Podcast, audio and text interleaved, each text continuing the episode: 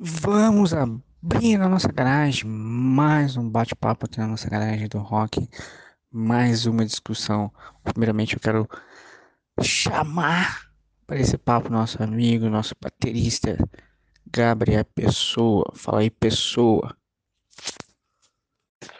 Fala galera, fala meu irmão Abelão. Garagem do Rock tá na área. E é isso aí, bora falar de rock aí. Yeah!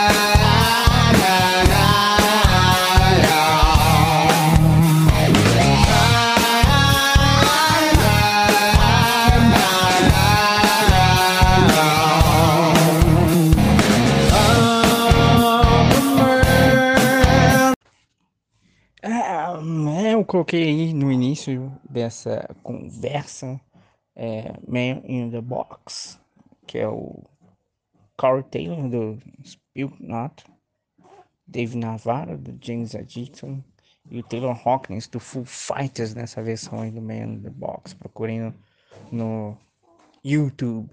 Que hoje a gente vai falar de super bandas e essa aí poderia ser uma super banda.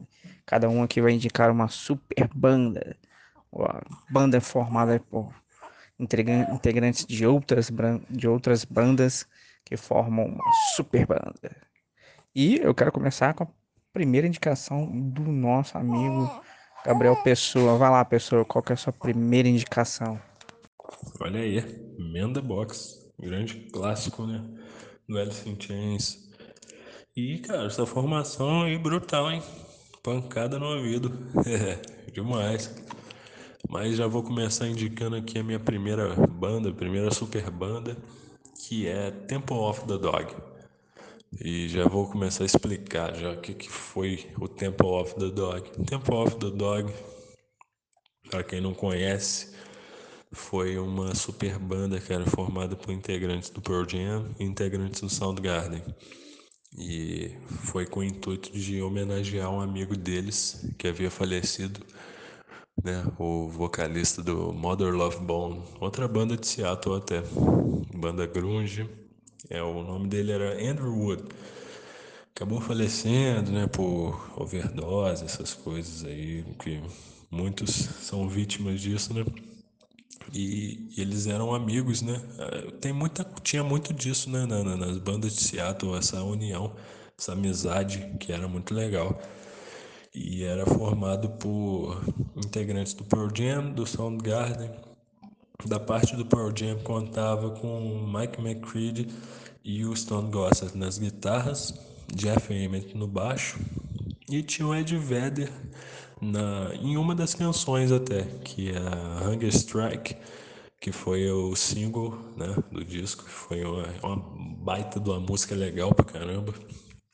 Já na parte do, do Soundgarden era o Chris Cornell né, no, no, no, vocal e o Matt Cameron na batera. E assim, muito bom disco, véio. muito bom assim. Ele, ele na verdade ele não teve uma, uma divulgação para grande, grande mídia, na verdade. Ele foi mais para com o intuito de homenagear né, o amigo e muito tempo ele foi esquecido assim. Mas foi, é um, um, baita de um registro, cara. Um baita de um disco legal pra caramba, assim. Vale muito a pena ouvir. E é, e é legal, mais curioso, que ele não tem nada a ver com o som do Pearl Jam e ele não tem nada a ver com o som do Soundgarden, sabe? É um som único, assim. Um som muito legal. Vale muito a pena conferir. E o álbum, ele, assim, foi só um álbum que eles fizeram, né? E, e ele é auto-intitulado o nome da banda. Então, só jogar aí Temple of the Dog nas plataformas aí que vocês vão achar. Olha, vale muito a pena conferir, cara. Muito bom o som, sabe? É demais, cara. Dispensa comentários, na verdade, né? Porque se você pegar aí a lista do, dos, dos músicos ali, cara, são excelentes músicos, assim. E Imagina, né, para quem é fã ou até mesmo para quem só curte, né? E, e ver o Ed Vedder e o Chris Cornell cantando juntos. Que pena que é uma música só, né? Eu queria que o Ed Vedder fizesse mais. tivesse mais participações no disco, né?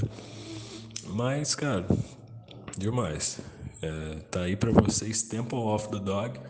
Vale muito a pena conferir. Se liga aí. Valeu!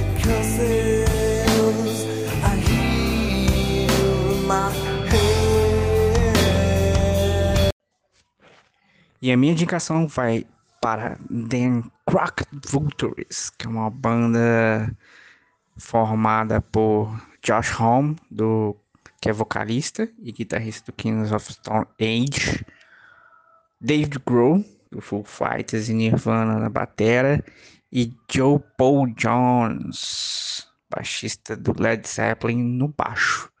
Mas é, no show que você, que você encontra na, na, plataforma do YouTube, que é o Rock Blast de 2009, cara, John Paul Jones é, toca de tudo. Ali, baixo, alguns instrumentos meio diferentes, tem um que, que é a música que eu vou colocar, que é o pedaço aqui, que é Gunman, que ele to, toca tipo um mandolim, então, cara, vale a pena ouvir a banda, Dan Crocker Vultures, ele só tem um disco anônimo de 2009 que tem essas músicas e vale por ser um, um, uma banda de blues muito, muito experimental. Tem muito instrumento muito bacanas ali, tem uma sonoridade muito específica e, e, e diferente ali né, naquele álbum ali, e eu curti, eu gostei. Não é a, a, a, aquele rock padrão é um rock mais experimental,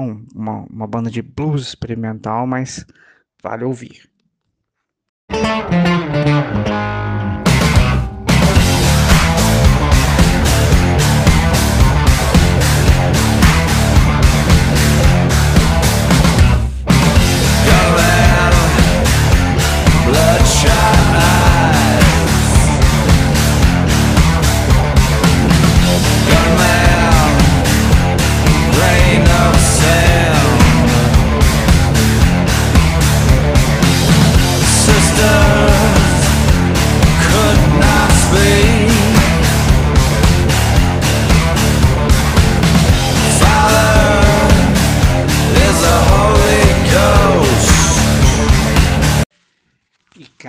Importante dizer é que essas super bandas, a maioria são como o Temple of the Dog e o The Crown Vultures. Eles só fazem um álbum ali, ou dois no máximo.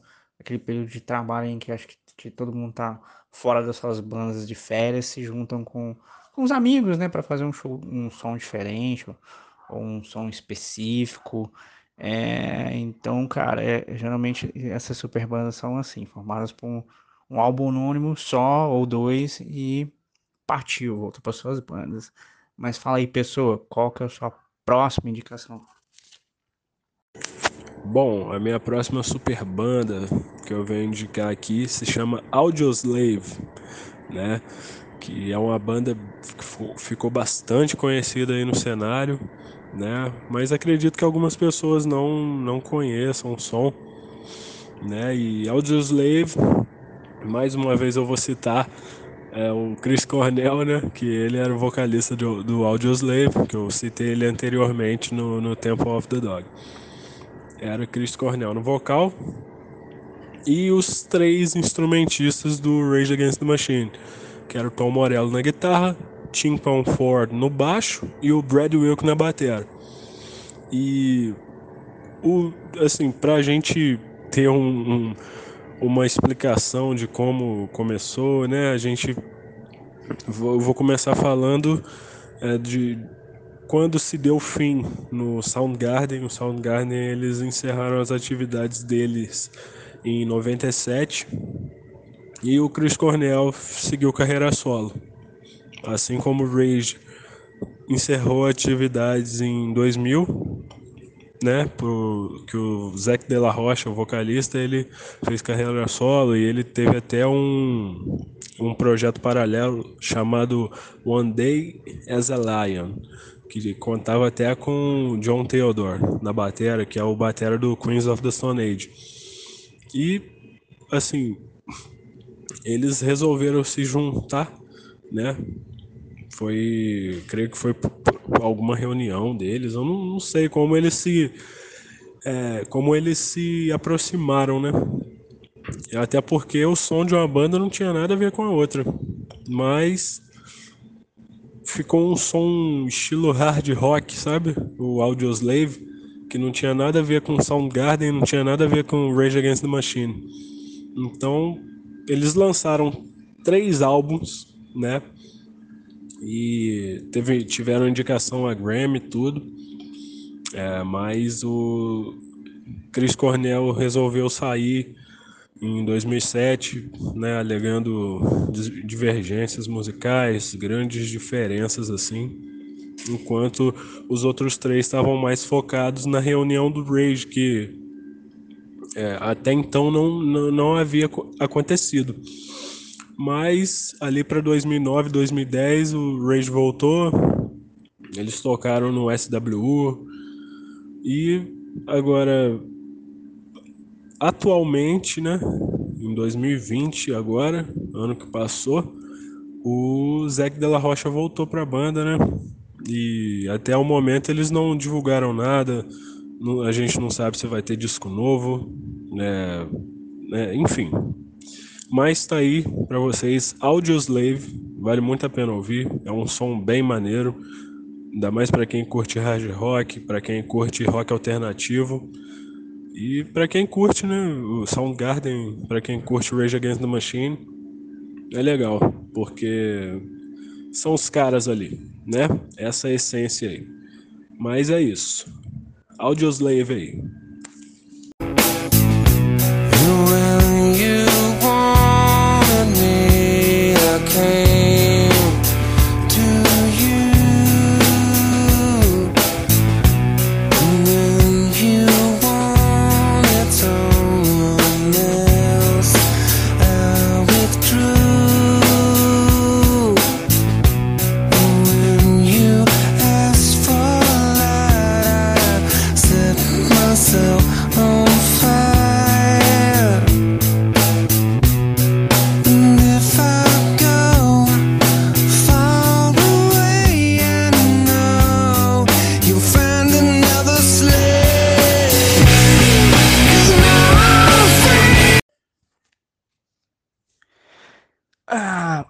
Segunda Super Banda que eu quero indicar é o Velvet Revolver. Velvet Revolver, que ele é formado por ex-integrantes do Guns N' Roses, Duff McKagan, Matt Sorum e Sue Rudson, o Slash. Tem ali um guitarrista base, até então desconhecido, chamado David Kushner, que tem uma história muito peculiar. O cara era carregador de caminhão, carregava e descarregava caminhão nos portos de Seattle e, e as regiões, para juntava dinheiro para para tocar nos barzinhos à noite e também era convidado para para fazer base de algumas bandas. Ele era conhecido do, do, do Duff nessa região de Seattle e entrou na banda, mas o cara é muito bom mesmo, cara. O cara é tipo o cara trampa, aquele cara trampa firme, trampa Cara, é um base excelente, não tenho o que dizer. E o ex-vocalista até então do Stone Temple Pilots, Scott Weiland. É, a banda produziu então tem então dois álbuns muito peculiares. O primeiro Contra Band, ele tem uma pegada muito punk rock, muito firme, muito rápido. Os rocks são é, Slayer, é, That Little Thing, Superman, tudo rápido e tudo com força, assim, com. Sabe, que, com, o cara tá com, com sangue nos olhos mesmo. É, foi o Contraband. Agora o Liberty, ele tem um pouco, ele é um pouco mais calmo, ele tem umas linhas melódicas mais, mais é, é, é, elaboradas e é um muito bem produzido e tem uma sonoridade ali meio hard rock anos 80, mesmo ele sendo produzido ali em do, meados de 2005, 2010, naquela década de 2000. É um álbum muito, muito bom, dá pra você ouvir perfeitamente todos os instrumentos, todas as, as guitarras, linhas de guitarras, todo baixo, toda a bateria, perfeito se você se concentrar ali e não fica naquela maçaroca de instrumentos. Um problema do Velvet Revolver é que ele teve uma vida útil muito rápida por causa da, do uso e do abuso de drogas do Scott Valen. O Scott Valen usava e abusava de muita droga. Todos os caras que estavam limpos na época, Matt, Duff, o Slash, o Duff McKagan relata no, no, no, na biografia dele, na autobiografia dele que contato com os quatro velhos intoxicou tantos caras que o, acabou que o Slash teve um uso ali de, de, de cocaína novamente. Ele, o Duff começou a usar calmantes, depois passou por antidepressivo, até então o último uso dele foi de uma droga lá que deram pra ele num desses backstage de shows aí, nesses é, redores de shows. E eles decidiram, pô, não dá pra ficar com os quatro vezes na banda, chutaram o cara, foram ficar limpos. E depois voltaram, tentaram uh, reunir a banda de novo. Teve até rumores de que o Chester Bennington, na época, com o Linkin Park parado, ia sumir os vocais da banda, mas preferiram não ir para frente. Não, não sei se foi realmente um, se é um rumor verdadeiro, se os caras se reuniram mesmo com Chester, mas teriam, seria muito interessante também. Mas é, é decidiram até então não fazer um, um outro álbum do Velvet Revolver. O Duff acabou indo para fazer uma banda solo. O Matt teve um trabalho ali com uma namorada até então na época. E a banda chamou-se Diamond Baby, um vocal feminino tal. Eu não consigo achar registros de um álbum dessa banda, mas tem uma essa música Diamond Baby no YouTube, se você procurar, ou procurar o Mad Sorrow. E o Slash acabou fazendo um álbum solo que com várias participações, várias participações do Kid Rock, do Ozzy, do vocalista do, do Maroon 5. E, cara, foi um álbum muito bem produzido que contava com uma, uma ou duas músicas do Miles Kennedy. E esse, o Miles Kennedy e o Slash foram fazer a turnê desse álbum solo do Slash e montaram uma, uma banda para tocar nos shows. E essa banda era tão boa que eles decidiram fazer um álbum com ela. Então esse o álbum, essa banda, formação é a última então com o Slash, que é o Slash, Miles Kennedy, The Conspirators, que tem três álbuns. Quer dizer, Scott Weiland e essa época do Velvet Revolver foi muito bom para impulsionar os galerinhas. O Matt, o Duff, o Slash a voltarem para essa linha linha do rock é produzir boas coisas. O Duff voltou então para pro Guns e o Slash também um pouquinho depois.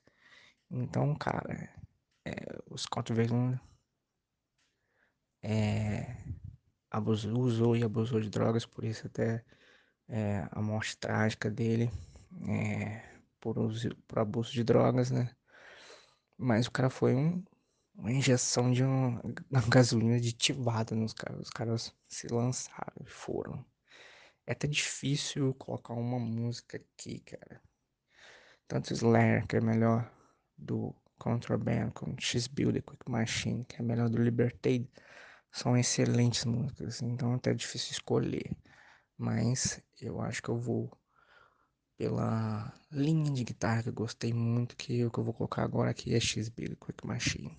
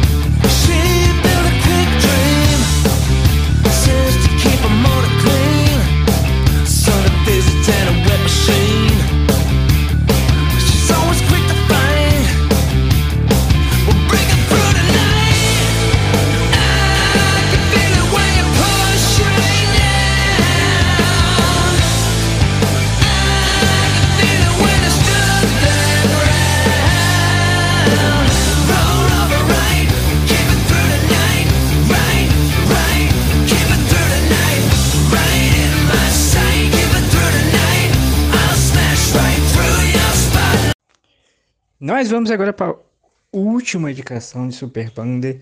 E é uma super banda que meu amigo Gabriel Pessoa vai mandar para nós. Pessoal, qual que é a última super banda? Manda aí, meu amigo. Pô, é isso aí. A banda que eu já vou indicar na lata aqui.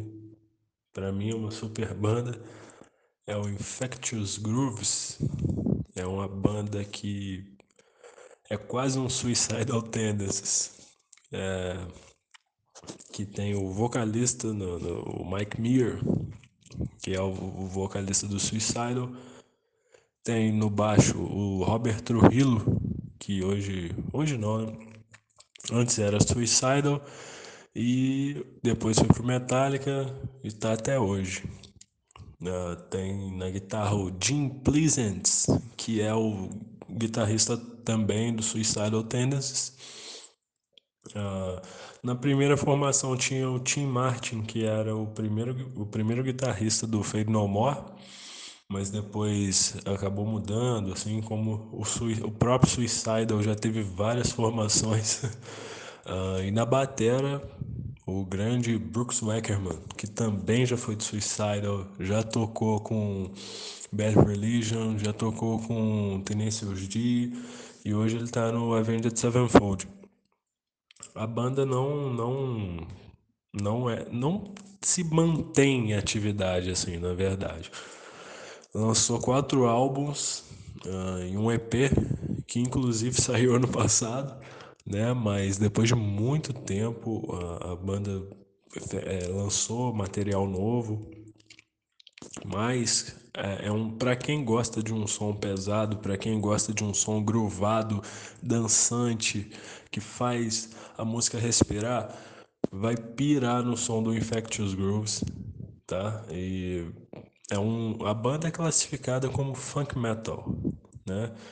E cara, tem vários vários riffs de heavy metal, tem hardcore, pô, tem bastante levada de funk, sabe? Algo bem groovado, como já diz o nome da banda. A banda faz sim jus ao, ao nome, que é o Infectious Grooves. Para vocês aí, vocês vão curtir bastante, velho. É, eu, a primeira vez que eu ouvi, eu pirei no som, de verdade, assim. É, falando pelo lado da batera, tem várias levadas de pedal duplo, tem levadas bem groovadas, com chimbal aberto. E, e, o som da bateria é sensacional, agudo, sabe? E, e o, o, Brooks Wackerman, uh, agora eu vou.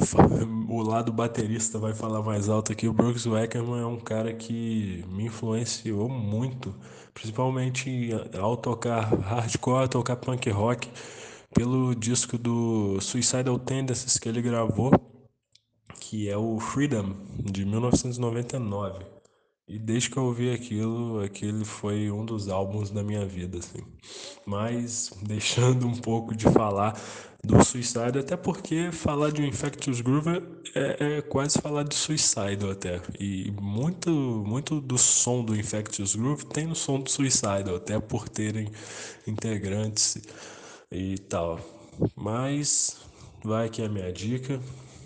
E espero que gostem. Tenho certeza que vão gostar porque é, é, é inigualável, cara. É um som assim pesado, é um som groovado, é um som visceral. Vocês vão curtir. Valeu! É isso aí. Muito obrigado aí pelo tempo, pela paciência, pelo interesse em ouvir a gente aí. Valeu mesmo. Muito obrigado, continuem com a gente aí, porque vão vir mais episódios e mais rock e curiosidades e uma hora a gente fala a sua banda preferida aí, com certeza. Isso aí, um abração Abel, meu grande irmão, e é isso aí, cara. É rock, rock e cada vez mais rock. Tamo junto, valeu! E é isso aí, galera. Muito obrigado por assistir mais um podcast com o meu mano Gabriel Pessoa. Não indicou nenhuma música em específica da banda que ele sentou agora, o Infectus Groove.